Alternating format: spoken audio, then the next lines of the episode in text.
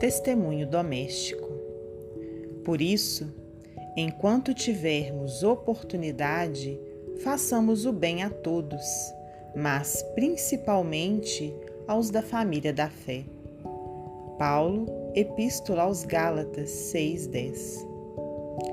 De certo que o apóstolo Paulo, em nos recomendando carinho especial para com a família da nossa fé, mantinha em vista a obrigação inarredável da assistência imediata aos que convivem conosco. Se não formos úteis e compreensivos, afáveis e devotados, junto de alguns companheiros, como testemunhar a vivência das lições de Jesus diante da humanidade?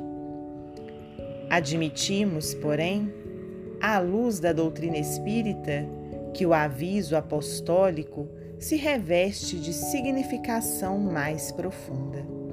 É que, entre os nossos domésticos, estão particularmente os laços de existências passadas, muitos deles reclamando reajuste e limpeza.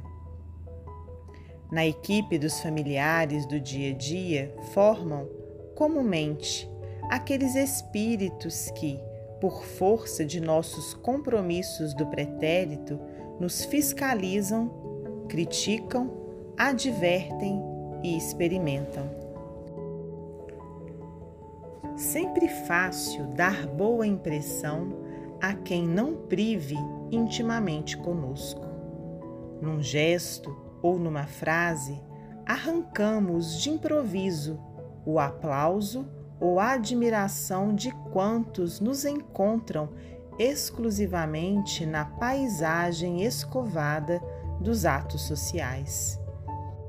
Diante dos amigos que se despedem de nós depois de uma solenidade ou de qualquer encontro formal, nada difícil cairmos desastradamente sob a hipnose de lisonja com que se pretende exagerar as nossas virtudes de superfície.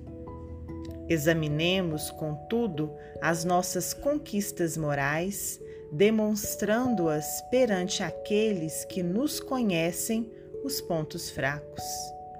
Não nos iludamos. Façamos o bem a todos, mas provemos a nós mesmos se já somos bons fazendo bem, a cavaleiro de todos os embaraços, diante daqueles que diariamente nos acompanham a vida, policiando nosso comportamento entre o bem e o mal. Emmanuel, psicografia de Francisco Cândido Xavier, do livro Palavras de Vida Eterna.